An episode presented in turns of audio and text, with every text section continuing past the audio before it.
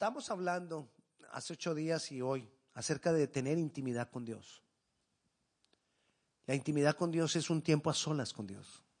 La intimidad con Dios es un tiempo donde yo me abro al Señor. La intimidad con Dios es un tiempo donde yo soy espontáneo con Dios. Donde yo me muestro a Dios como yo soy. Es un tiempo de sinceridad con Dios.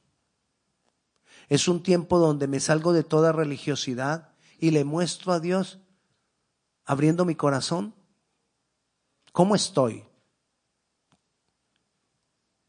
Y Dios le agrada esos momentos de intimidad.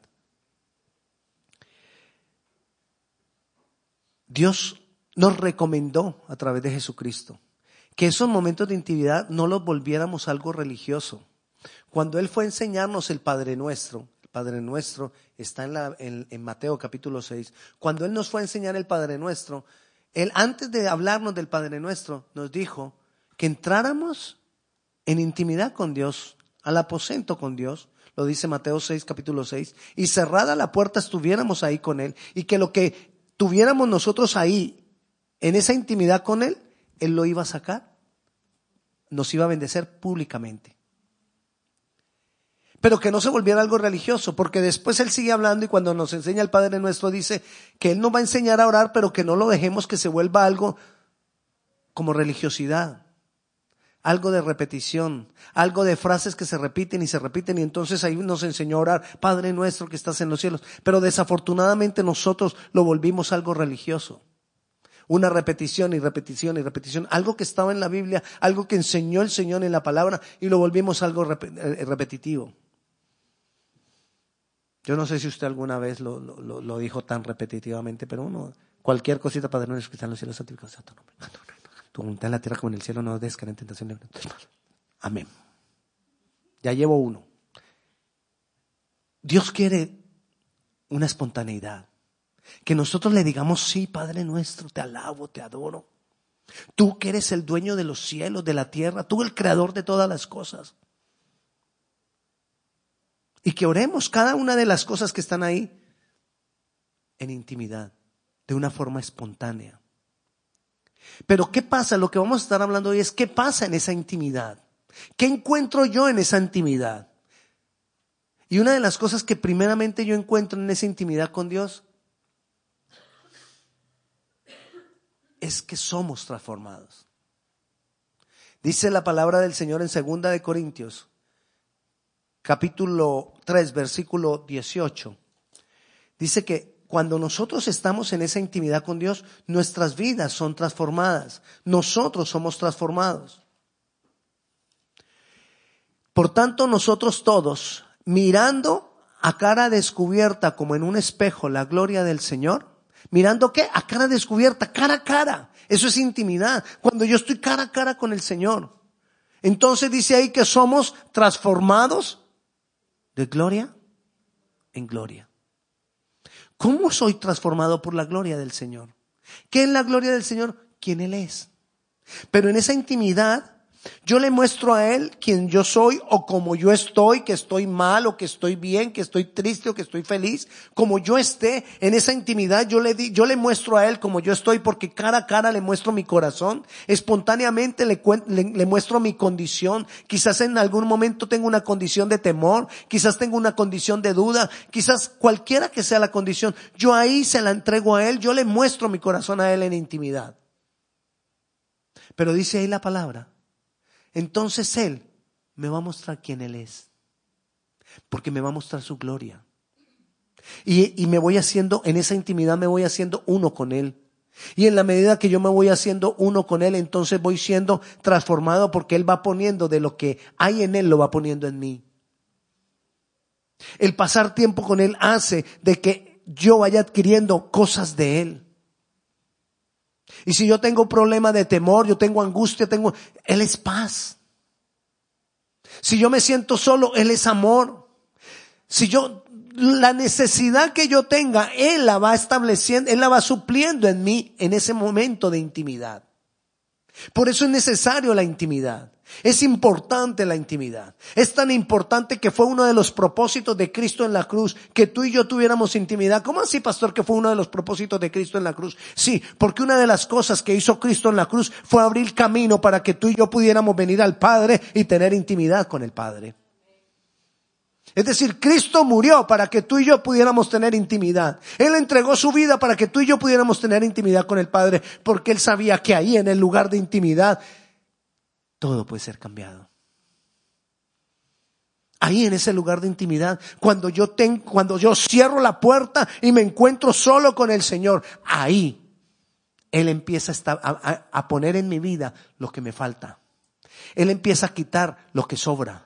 Él empieza a quitar lo malo y a poner lo bueno. Y Él poco a poco empieza a transformar mi vida, empieza a cambiarme. Cuando yo estoy en ese momento de intimidad con el Señor, yo le entrego mi mente. En ese momento de intimidad con el Señor, yo le, yo le abro mi corazón. En ese momento de intimidad con el Señor, yo necesito aprender a adorarle. Y algo que quiero decirte en ese momento de intimidad con el Señor referente a la adoración. Él está esperando que tú le adores en esos momentos. Él, quiere escucharte, escuchar tu corazón, pero quiere escuchar tu voz. Porque nosotros, mientras estemos en esta tierra, somos cuerpo, alma y espíritu. Y si tú quieres adorar a Dios, tienes que adorarlo en cuerpo, alma y espíritu. Y en ese momento de intimidad tú tienes que involucrar tu cuerpo. Y si es necesario postrarse, hay que postrarse. Y si es necesario, y, y, en ese momento de intimidad es necesario hablarle y expresarle a Él con nuestra boca. Pero a veces en esos momentos de adoración, te voy a decir que a veces hacemos. No es que esté mal, pero podría ser mejor. Ponemos música y ponemos a un gran adorador y nos quedamos nosotros ahí. Dios conoce a ese gran adorador. Es más, las canciones se las dio Dios. Dios quiere escucharte a ti. Pero tú estás ahí con tu boca cerrada. Ay, qué adoración tan linda. Y tú no terminas adorando al Señor. Porque el que se metió en la adoración fue Él. Y tú no. No está malo que, que utilices eso. Está bien. Pero que abras tu boca y tú también adores al Señor. Que tú te metas en esa adoración. Aquí tenemos el, grupo de alabanza y adoración nos, nos, nos ayuda en ese momento de adoración donde nosotros llegamos todos juntos y adoramos al Señor. Vete con eso que el Señor nos da aquí y vete a tu casa y busca tú mismo adoración a Dios. Y si necesitas ayuda, todavía los puedes tener a ellos normalmente todos los domingos, a no ser que haya un problema técnico, pero todos los domingos nosotros dejamos en el Facebook la alabanza, la adoración y también la prédica. Tú la puedes poner y volver a adorar al Señor. Pero que tú te metas en la adoración. Porque a veces fácilmente nosotros buscamos, porque es una tendencia nuestra. Y es una tendencia del ser humano. La tecnología se ha desarrollado porque siempre el ser humano está buscando la manera de que alguien o algo haga las cosas por nosotros. Ya casi ni cocinamos, porque ya hay una máquina que hace todo. Es más, ya casi van a empezar a vender robots para que hagan todo en la casa y no tengamos que hacer nosotros nada. Porque la tendencia a nosotros es que alguien todo lo haga por mí. Es nuestra tendencia.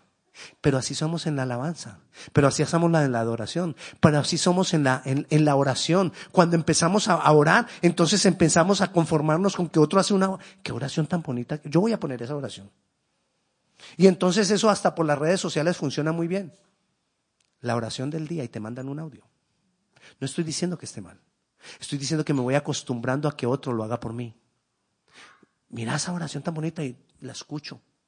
Ah, qué linda y crees que ya con eso adoraste tú o oraste tú al Señor. No, es algo personal que cada uno. Esas cosas nos ayudan a nosotros para, para, para, para yo poder decirlo también. Pero lo voy a decir yo, voy a involucrarme yo, voy a meterme yo. Eso es estar en la presencia de Dios. No buscar que otro lo haga por mí. Estamos para guiarnos, aquí estamos para ayudarnos. Yo estoy para guiarte, los líderes estamos para guiarte, estamos para ayudarte en lo que tú necesites. En ningún momento queremos decir, no, no, no busques. No, estamos para ayudarnos, para guiarnos, para ayudarnos en la oración. Pero lo que voy es que en los momentos de intimidad, hay intimidad cuando yo mismo lo busco. Cuando yo mismo me involucro. Y ahí encuentro la transformación de mi vida. Pero dice que de gloria en gloria, es decir, de un pedacito en otro pedacito. Es decir, yo hoy tengo intimidad con el Señor y busco la gloria del Señor y me lleno de la gloria del Señor. Pero no basta. Necesito otro momento de gloria. Y después necesito otro. Y necesito otro. Y necesito, imagínate, ¿hasta cuándo? Efesios nos dice en la palabra, Efesios capítulo 4, versículo, versículo 13, dice que hasta que lleguemos a la estatura de un varón perfecto. Es decir, que hasta lleguemos a la estatura de Cristo. Hasta que lleguemos a ser como Jesucristo. ¿Y eso cuándo va a ocurrir? Es decir, ¿lo tenemos que hacer? Siempre. ¿Necesitamos buscar la intimidad con Dios? Siempre. Ahí en la intimidad con Dios, ¿qué encontramos? Encontramos la revelación de Dios. Somos transformados, pero encontramos la revelación de Dios. Jesús enseñó a los discípulos y les hablaba a las multitudes por parábolas. ¿Qué era una parábola? Una parábola era un medio que había en esa época para, para hablar, para enseñar. Pero las parábolas de Jesús tenían algo muy especial, que hacían que la gente quedara con ganas de una explicación mayor. ¿Qué garantizaba eso? Si tú quieres entender lo que te acabo de decir, ven y está conmigo. Eso hacían los discípulos. Los discípulos estaban en medio de la gente escuchando las cosas, pero cuando él terminaba de dar una parábola, después los discípulos venían y le decían, Jesús, ¿qué fue lo que tú quisiste decir esa en esa parábola? Y Jesús se los explicaba. ¿A quiénes? A quienes lo buscaban. La mayoría de la multitud oía lo mismo, pero igual no entendían. Pero ¿quiénes sí entendían? Los que le buscaban después, los que buscaban un tiempo adicional para estar con él. Los que pasaban más tiempo con él. Mira, eso nos lo muestra Mateo. Vayamos a Mateo rápidamente, capítulo 13. Mateo, capítulo 13. Versículo 10. Los, los mismos discípulos le preguntan a Jesús, ¿por qué le hablas en parábola? Y ahí está la explicación de Jesús. Capítulo 3, él dice el versículo 10, entonces, acercándose los discípulos le dijeron, ¿por qué les hablas por parábolas? Y Jesús le responde, él respondiendo le dijo, porque a vosotros os es dado saber los misterios del reino de los cielos, mas a ellos no les es dado. ¿Quiénes serán ellos? Los que no me buscan adicionalmente, los que, los que no sacan un tiempo para, para que yo les explique lo que yo hablo. Para los que no sacan un tiempo para yo explicarles mis palabras. Los que no sacan un tiempo para estar conmigo no lo van a entender. La Biblia está ahí dispuesta para todos nosotros por igual. Para ti, para mí, para todos por igual. Pero ¿quiénes la van a entender más? Los que saquen un tiempo adicional para estar con el Señor, para buscar esa intimidad. Entonces Dios les va a revelar lo que ha hablado. ¿Qué hace la diferencia entre una persona y otra persona? No, no la función. Ah, es que como, como él es pastor, él sabe más. La función no hace la diferencia. Hace la diferencia el tiempo que tú pases con Dios. Seas pastor, seas líder, no seas pastor, no seas líder. Quien tú seas, necesitamos es pasar tiempo con Él. Y aquel que pase tiempo con el Señor, ese recibe la revelación. Y hay una revelación dispuesta para todo. Y cuando nosotros entendemos mal los misterios del reino de Dios, vamos a cambiar nuestra manera de ver la vida. Nuestra percepción del mundo, nuestra percepción de la vida, nuestra percepción de las personas, nuestra percepción de las relaciones con las personas va a ser cambiada. En ese momento de intimidad yo recibo fuerza para obedecer. Porque a veces es difícil obedecer. Porque hay pecados que nos es difícil vencer. ¿Usted ha luchado con un pecado que a veces es difícil? Ok, el niño, pero nadie más. Hemos luchado. Y a veces nos demoramos en vencerlo. Pero tenemos la victoria sobre todo pecado, sobre toda tentación, ahí en la intimidad. En ese lugar de intimidad. Ahí es donde vamos a tener la victoria. Y si usted sigue sin poder tener la victoria, métase más con Dios. Y si usted sigue, pida ayuda y nos metemos juntos. Para que usted sea libre y tenga la victoria. Pero necesitamos intimidad con Dios. Ahí es donde ganamos la batalla sobre el pecado. Por eso el Señor dijo, velad. Porque nuestro adversario, el diablo, está como león rugiente buscando a quien devorar. ¿Qué es ser velad? Velad, estás despierto, métete con el Señor, busca esa intimidad. Todos podemos. Necesitamos esforzarnos. Pastor, es que para mí es muy difícil. Yo tengo dos trabajos y un part-time. Ah. Pero puede ser. Tú puedes sacar tiempo. Tú puedes sacar ese tiempo de intimidad para Dios. Pruébalo.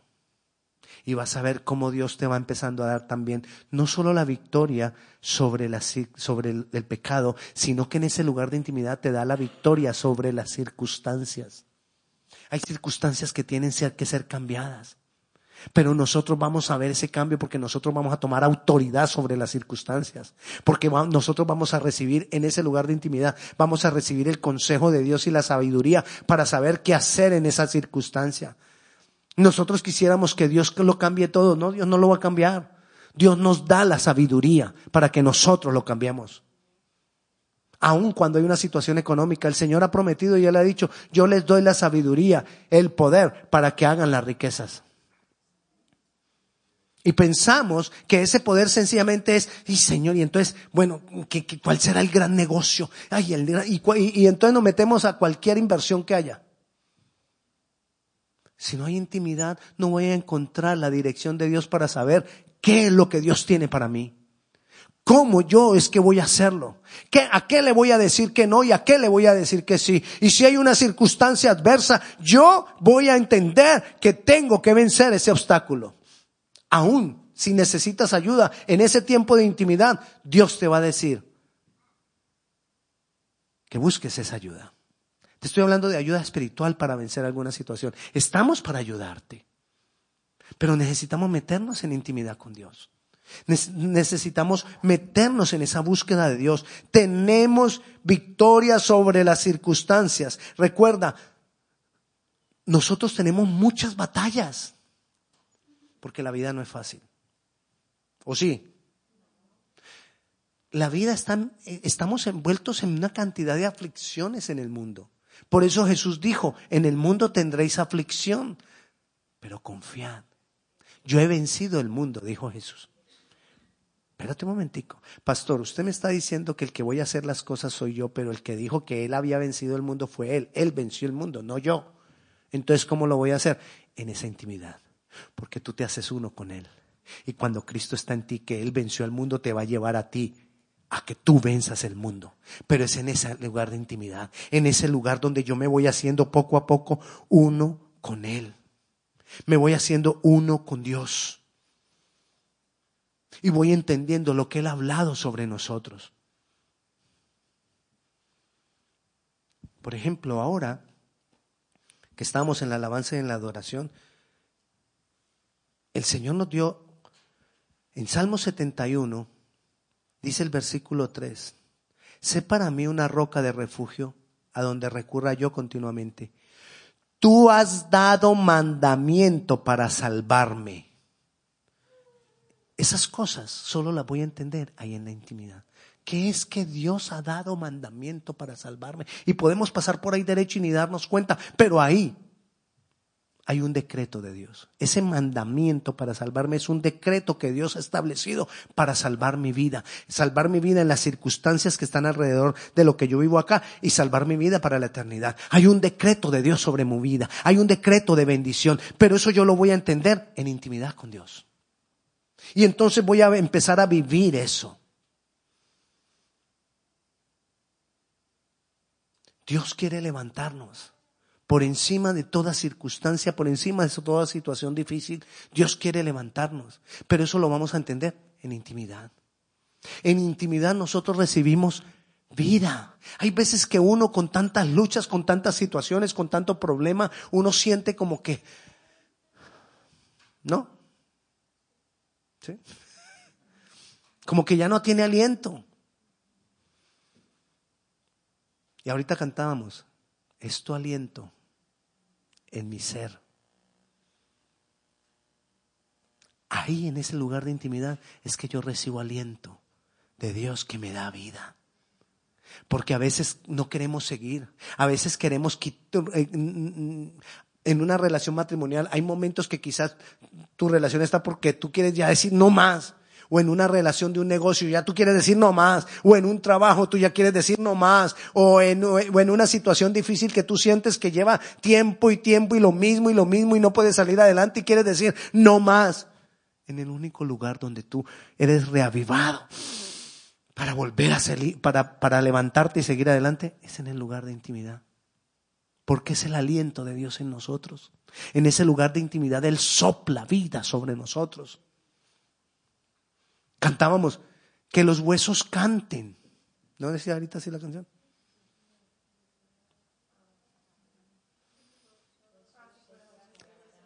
Corazones y huesos cantarán. ¿Recuerda la palabra el valle de los huesos secos? Y que Dios le dijo al profeta, levántate y di sobre los huesos secos que vivan. Y los huesos secos vivieron.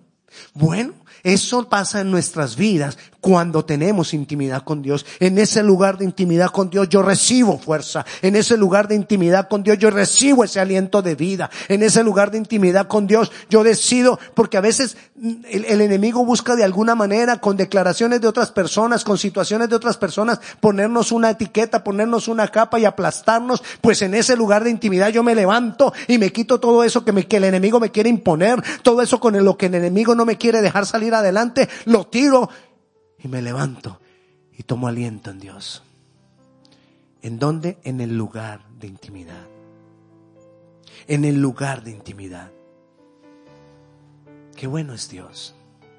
Cuando por la muerte de Cristo provió, proveyó, proveyó ese lugar de intimidad para nosotros. Porque Él sabía, en ese lugar de intimidad lo encontramos todo. Hay momentos en nuestra vida que uno quiere desmayar. En ese lugar de intimidad tomamos vida. Hay momentos en nuestra vida que necesitamos consuelo. En ese lugar de intimidad hay consuelo, porque el Espíritu Santo, el Consolador, viene a darnos consuelo. ¿Qué pasa cuando yo voy viviendo la vida cristiana o mi vida sin consuelo? Mira lo que sucede. Cuando alguien me hiere, cuando alguien o muchas veces no me hiere, pero yo me siento herido. ¿Me entiende? Que muchas veces no me han hecho nada, pero yo...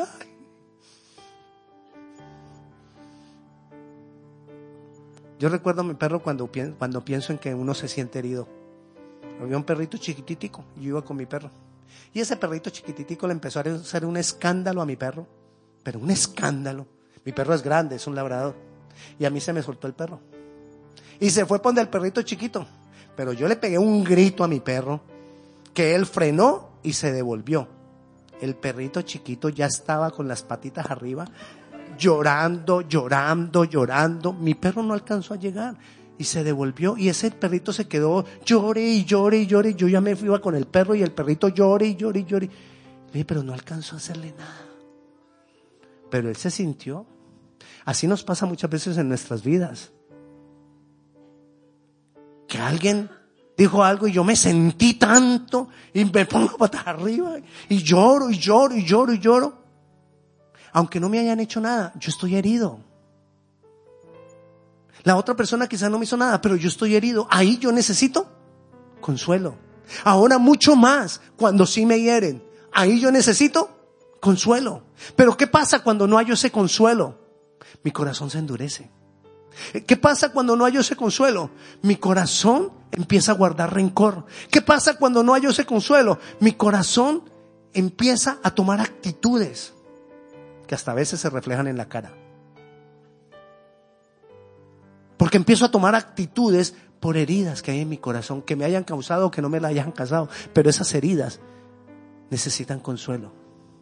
Y mientras no reciba yo el consuelo, esas heridas van endureciendo mi corazón y se van creando raíces de amargura. Y las raíces de amargura me van haciendo reaccionar cada vez peor, me van haciendo tomar posiciones cada vez que no tengo por qué tomar. Pero yo en la presencia del Señor en intimidad encuentro el consuelo. Y cuando hay consuelo, entonces no se producen las raíces de amargura. Y si se, y si se habían producido las raíces, las raíces de amargura en ese lugar de intimidad con Dios, el Señor quita las raíces de amargura. Porque las raíces de amargura empiezan a poner en nosotros un yugo. Un yugo que me hacen actuar aún como que yo no quiero actuar de esa manera, pero ¿por qué actúo de esa manera? Yo no quisiera reaccionar de esa manera, pero termino reaccionando de esa manera. Porque las raíces de amargura establecen un yugo. Pero en el lugar de la presencia de Dios, el consolador, el Espíritu Santo trae su unción. Y dice la Biblia que la unción rompe los yugos. Y se rompe ese yugo de amargura por causa de estar en la presencia de Dios. Por causa de que el Espíritu Santo se manifiesta cuando yo estoy en intimidad con Dios. Y entonces Él viene a traer sanidad a mi alma. Y yo empiezo a cambiar con las personas. Y yo empiezo a poder tener las actitudes correctas con las personas. Porque ahí hallo consuelo. Volvamos a empezar. ¿Recuerda lo primero? Ahí somos transformados. Ahí recibo revelación en el lugar de intimidad. Ahí tengo victoria sobre el pecado. Ahí tengo victoria sobre las circunstancias.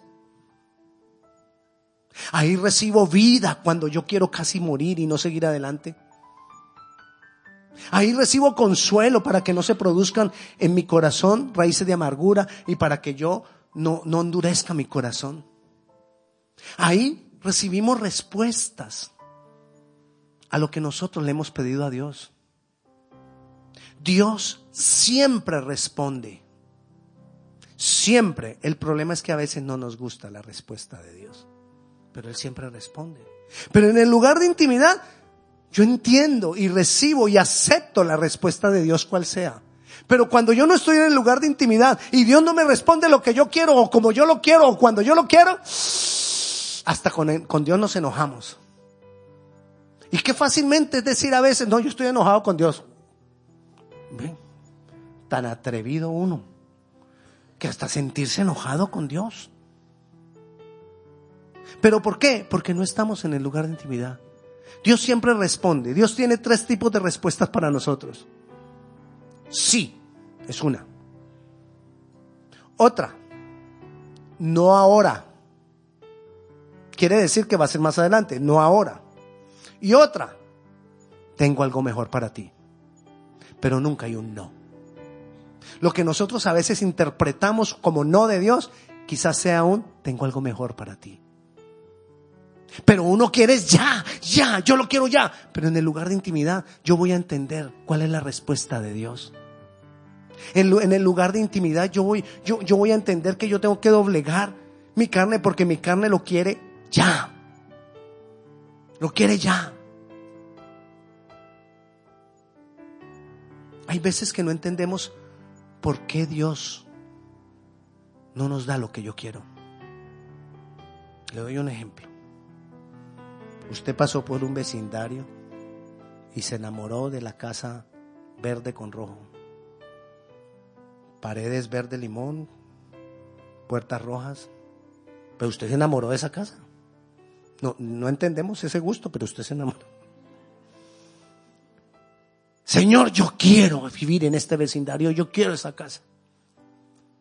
Pero quizás Dios sabe que más adelante ahí uno de tus hijos va a ser una amistad que no va a ser buena, que lo va a sacar del camino, que lo va a hacer cometer errores. Y entonces Dios te dice, no te doy esa casa. Y usted entonces no sabe por qué usted no pudo obtener esa casa que usted quería y usted luchó y usted consiguió el mejor realtor y usted consiguió el préstamo y cuando ya iba, se acabó, cuando ya iba a firmar se cayó el, el cierre, bueno, todo, todo salió mal. Y usted enojado, pero ¿por qué? Esa era la casa que yo quería. Y no la pudo tener. Usted nunca va a saber, porque como no vivió ahí y como su hijo no se perdió ahí, entonces usted nunca va a entender por qué Dios le dijo que no. Pero cuando estamos en la intimidad con Dios, yo quizás no vaya a entender, ah, es que Dios me dijo que no, porque, porque me le va a pasar algo a mi hijo. Pero sí voy a entender, si Dios me dijo que no, eso es lo mejor para mí. Y eso solo se entiende en la intimidad con Dios. Porque en la intimidad yo entiendo cuál es la respuesta de Dios, yo acepto cuál es la respuesta de Dios y yo recibo cuál es la respuesta de Dios. Pero cuando yo no acepto las cosas de Dios, entonces yo quedo marcado por eso. Y entonces ya después quiero otra casa, la, lila. La casa lila. Pastor, casa lila. Esto es una suposición. Para que usted sepa que no estoy hablando de ninguno de ustedes. La casa lila. Pero como usted ya vio que el Señor no le dio la roja con, la verde con roja, entonces usted ya va a decir, Señor, la lira, pero ¿será que Dios sí me oye? ¿Pero será que Dios sí me escucha? ¿Pero será que Dios sí me va a bendecir si Dios ya me dijo que no y tanto que luchamos por esa otra casa? Ah, hablando de eso, a nosotros nos pasó con lo de la casa. Íbamos ya a tener lista una casa y el Señor dijo no y esa casa no la tuvimos. Ahora mi esposa vive enamorada de la que tenemos. Dios lo hizo. Pero cuando nosotros, si nosotros no estamos en intimidad con Dios, yo no voy a entender el primer no y voy a estar ya indispuesto, con falta de fe, para la otra casa. Pero si yo estoy en intimidad con Dios, yo entiendo que si Dios te dice no ahora, que si Dios te dice tengo algo mejor para ti, voy a entender, eso es lo mejor. Porque voy a entender la voluntad de Dios. Y ahí es cuando se cumple el versículo que te, que te dije que memorizáramos, Jeremías 29, 11. Porque yo tengo pensamientos de bien, de paz, de bendición para ti. Cuando yo estoy en intimidad con Dios, yo entiendo eso. ¿Y qué pasa cuando yo estoy en intimidad de Dios? Porque mire con lo que termina, para daros el fin que esperáis. Ay, o sea que Dios me va a dar a la final lo que yo quiero, la casa roja. No. Sino que en esa intimidad con Dios, mis planes, que dice la Biblia que tus planes están tan alejados de Dios, de los planes de Dios como el cielo de la luna, como el cielo de la tierra. O sea que mis planes, la casa roja con verde, está alejadísima de lo que Dios quiere para mí yo lo voy a entender en, intimidad, pero en la intimidad esos planes míos se van aparejando a los planes de Dios. Y los planes que yo quiero, lo que yo anhelo, de pronto deja de tener tanta importancia y en esa intimidad voy recibiendo a mi mente sin darme cuenta, voy recibiendo a mi mente, a mi mente nuevos deseos, pero son deseos de Dios en mi corazón. Voy recibiendo nuevos planes de Dios, pero son planes de Dios para mi corazón. Voy recibiendo de parte de Dios algo por qué luchar que ya se va volviendo mi plan. Y era el plan de Dios. Y eso lo voy recibiendo en la intimidad. Y cuando yo ya tengo que el plan de Dios es lo que yo anhelo, Dios viene y te lo cumple. De una manera milagrosa, de una manera maravillosa, donde no tengo que luchar tanto, donde no tengo que esforzarme tanto. Pero todo se ocurre en el lugar de intimidad. Ahí lo hallamos todo. En el lugar de intimidad lo hallamos todo. Y no querramos manipular a Dios. Porque a veces nosotros queremos manipular a Dios creyendo que en ese lugar de intimidad yo voy a decirle a Dios que lo que yo quiero, como lo yo quiero y que yo quiero y que yo quiero y que yo quiero. Cuando quizás Dios quiere otra cosa. Pero en ese lugar de intimidad Dios te habla a ti. Dios te habla a tu corazón. Y Dios te dice, espera, yo tengo algo mejor para ti. Ahí en el lugar de intimidad. En el lugar de intimidad tenemos, somos transformados. En el lugar de intimidad recibimos revelación. En el lugar de intimidad tenemos victoria sobre el pecado. En el lugar de intimidad tenemos victoria sobre las circunstancias. En el lugar de intimidad recibimos consuelo. En el lugar de intimidad Dios cumple los nuevos planes, los planes que Él tiene para conmigo y me hace feliz con esos planes. Y los acepto. Así que yo te invito en esta tarde a que le digamos, Señor, yo quiero tener ese lugar de intimidad. De gloria en gloria. Día a día. Todos los días necesitamos tener un tiempo de intimidad con Dios. Yo te invito a que nos pongamos de pie y vamos a orar. Y vamos a decirle, Señor, yo quiero tener ese lugar de intimidad contigo. Cerrada la puerta. Cerrada la puerta. Yo quiero estar ahí. Cerrada la puerta. Señor, te alabamos. Señor, te bendecimos. Señor, te damos gloria, te damos honra. Te exaltamos, oh Dios. Bueno eres tú, Señor. Bueno eres tú. Bueno eres tú, Señor. Señor, nosotros venimos delante de ti, oh Dios, a darte gloria y a darte honra. Nosotros venimos delante de ti a decirte, Señor, ayúdame a tener ese tiempo de intimidad contigo. Señor, ayúdame a tener ese tiempo, pasar ese tiempo contigo, Señor. Padre Celestial, ayúdame, Señor, porque a veces tenemos el tiempo destinado para tantas cosas, oh Dios que son importantes. Pero ayúdanos, Señor, para separar ese tiempo para ti, porque tú eres lo más importante, porque tú eres el que puede solucionar eso importante, tú le puedes dar solución, Señor. Ayúdanos, Dios. Anhelamos más de ti. Anhelamos más de tu presencia, Señor. Anhelamos, Señor, que tú obres. Todo esto que hallamos en tu presencia, que hallamos en el tiempo de intimidad contigo, que tú lo obres en nosotros. Te damos gloria y te damos honra en el nombre de Jesús. Amén. Y la paz de Dios sea con cada uno de ustedes. Dios les bendiga.